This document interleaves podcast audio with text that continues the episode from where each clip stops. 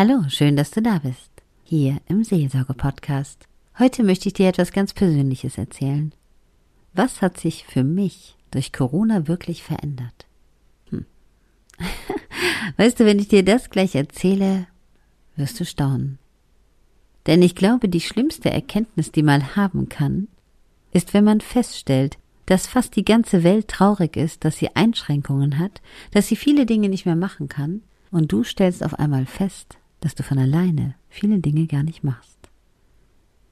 Weil du ein Workaholic bist, weil du dich ständig in deine Arbeit verkriechst und weil du ständig in eine Richtung möchtest. Ich liebe es, dass ich in eine Richtung möchte und ich weiß, dass ich vielleicht kleine Schritte in diese Richtung gehe, doch das ist mein Ziel. Werde ich dort ankommen? Wissen wir das irgendwann?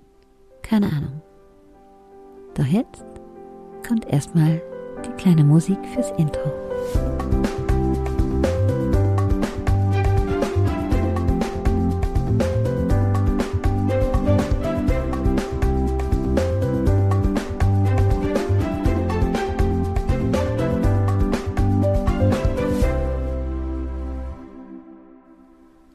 Glaubst du, wie fühlt sich das an, wenn du feststellst, dass du bei all den Einschränkungen, die es jetzt gibt, zu Corona-Zeiten, merkst, dass sie auf dich fast gar nicht zutreffen?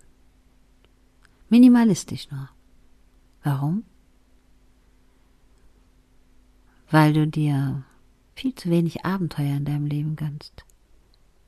Das soll jetzt hier Jammern auf höchstem Niveau sein. Ja, vielleicht ist es wirklich Jammern. Oder ein Bewusstsein, was in mich einkehrt, was mich ein bisschen schockiert. Warum erzähle ich dir das überhaupt? Ich erzähle dir gerade, dass ich feststelle, dass bei den ganzen Corona-Einschränkungen ich im Prinzip nichts davon merke. Ja, okay, umsatzmäßig schon, klar. Doch abenteuermäßig nicht. Und das hat mich schockiert, dass ich festgestellt habe, dass ich immer so in meinem Hamsterrad drin bin, dass ich viele Dinge nicht unternehme, dass ich vieles noch nicht gesehen habe und nicht nur von unserer Welt nicht, auch von unserem Land nicht. Und das hat mich jetzt echt mal ein bisschen aufgerüttelt. Und dann habe ich mir gedacht, okay, da gibt es bestimmt noch mehr Menschen, denen es so geht. Und wenn es dir auffällt, vielleicht fällt es denen auf, wenn sie es hören und sie ändern etwas dran. Wie oft sagt man sich das? Und ob ich das halte bis morgen? Hm. Es ist ja nicht so. Ich habe ein Ziel, ein Traum, ein Wunsch, ein Ziel. Warum sollte man sagen Ziel und nicht Traum? Träume gehen oftmals nicht in Erfüllung. Für Ziele kann man arbeiten. Ich arbeite seit so vielen Jahren in Callcentern. Ich arbeite seit so vielen Jahren in Bereichen, die mir sehr, sehr viel Spaß auch gemacht haben oder die mich gut versorgt haben, sagen wir es mal so. Vielleicht auch beides. Ich liebe es, mit Menschen und für Menschen zu sprechen. Seit Corona habe ich sogar noch eine Sprecherausbildung gemacht. Viele, viele, viele Stunden. und festgestellt, wie viele Facetten man sprechen kann. Es hat mir schon immer Spaß gemacht und ich weiß, dass das mein Ziel ist. Ich möchte mit meiner Stimme Menschen berühren. Ich möchte vielleicht aber auch Gegenstände zum Leben erwecken. Du weißt nicht, wie ich das meine? Zum Beispiel, wie heißt der, dieser Schwamm, Schwammkopf oder so? Das ist jetzt überhaupt nicht das, was ich gut finde. Es ist nur ein Beispiel. Oder Kit Knight Rider, dieses Auto, was damals gesprochen hat. Ich hätte Lust, für ein Unternehmen zu arbeiten, was ein Produkt hat, was ich lieben könnte. Was ich am meisten lieben würde, wäre dieses neue Wohnmobil, was ein Cabriolet ist. ja, jetzt wo ich so darüber nachdenke, glaube ich, ich sollte einfach mal eine Werbung dafür sprechen und dorthin schicken. Was habe ich zu verlieren? Nix, ein Nein habe ich ja schon. Ich meine, ein Nein hat man schon, indem dass man nicht fragt. Oder es nicht probiert. Dann hat man sein Nein schon, denn da kann kein Ja mehr draus werden. Und ich glaube, wenn man ein Produkt lieben kann, in Anführungsstrichen. Man liebt ja nicht den Gegenstand, man liebt ja das Gefühl, was man erlebt, wenn man diesen Gegenstand besitzt und was man damit macht. Ich fahre zum Beispiel Cabriolet, leidenschaftlich gerne. Und ich habe mein Auto schon lange. Warum? Das Auto wird nicht mehr gebaut. Und ich liebe es, dass es eine lange Windschutzscheibe hat. Ich sage jetzt nicht, dass es ein Franzose ist, weil ich oft zu hören kriege, oh, ist doch kein Auto. Doch. Für mich schon.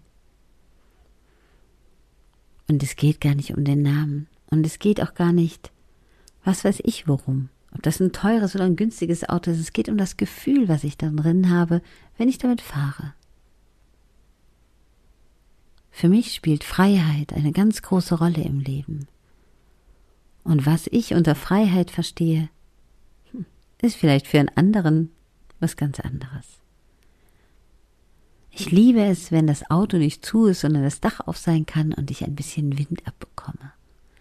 Und ich den Himmel sehen kann, auch bei Tageslicht. Natürlich kann man einfach aussteigen, klar. Aber wer kein Cabriolet-Liebhaber ist, der weiß nicht, wie sich das anfühlt. Da stört mich auch kein Stau. Trotzdem zurück zum Thema. Ich habe festgestellt, dass ich so selten in meinem Leben ausgehe, essen gehe, irgendwo hingehe, dass es kaum einen Wert hat. Also nein, ich kann nicht sagen, einen Wert hat, sondern es fällt nicht ins Gewicht, dass das nicht stattfindet, weil ich es so wenig habe. Weil ich mir das so wenig gönne. Und ich weiß nicht mehr warum. Ich weiß, dass ich jetzt dieses Ziel habe und dass es die letzten zwei Jahre sehr, sehr, sehr viel Zeit für mich in Anspruch genommen hat, zusätzlich zu meiner Woche und meinen freiwilligen ehrenamtlichen Tätigkeiten an diesen Dingen zu lernen. Und dass ich auch gelernt habe, wenn der Umsatz so eingeht, dass man sich eben nicht für alles mal einfach Personal nehmen kann. Und wenn man dann was Neues erreichen will, zusätzlich zu seiner Arbeit, und ein Mensch ist wie ich, der ganz schlecht um etwas bitten kann, ja dann kocht man halt seine eigene Suppe. Ich weiß gar nicht warum. Es gibt so viele Menschen da draußen auf dieser Welt, die so hilfsbereit sind. Aber ich habe immer das Gefühl, ich verbiege mich. Ich weiß nicht, warum das so ist. Noch nie war das so. Noch nie. Wie so ein Knoten in der Zunge, der gerade nicht rausgeht, wenn ich jemanden anders seine Lebenszeit nehme, um etwas für mich zu tun. Und ich habe in den letzten Tagen schon alle möglichen, wie soll ich sagen, Unterhaltungen gehört zu solchen Themen, die dann sagen, du gönnst anderen Menschen gar nichts für dich zu tun. So sehe ich das aber nicht. Ich sollte es mal von anderen Blickwinkeln betrachten. Doch wenn es für einen selbst zugunsten ist, ist das ja immer so eine Sache. Naja, auf jeden Fall ist es so, dass ich durch Corona, da ich nicht viele Einschränkungen habe, weil ich nicht in der Lage bin, mal ein bisschen mehr zu leben, als wie zu arbeiten. Und ich sag dir, mach das nicht auch. Und ich will das auch nicht mehr machen. Und weißt du, wenn man irgendwas will, dann geht das ja auch. Und so werde ich in den nächsten Tagen einfach mal öfter rausgehen. In die Natur, irgendwo hin. Muss nicht weit sein, müssen keine Menschen sein. Ich kann mir einen Rucksack mitnehmen, einen Tee mitnehmen, ein paar Kekse mitnehmen und dann habe ich Freiheit. Hm. Und ich erzähle dir das nicht, um zu jammern.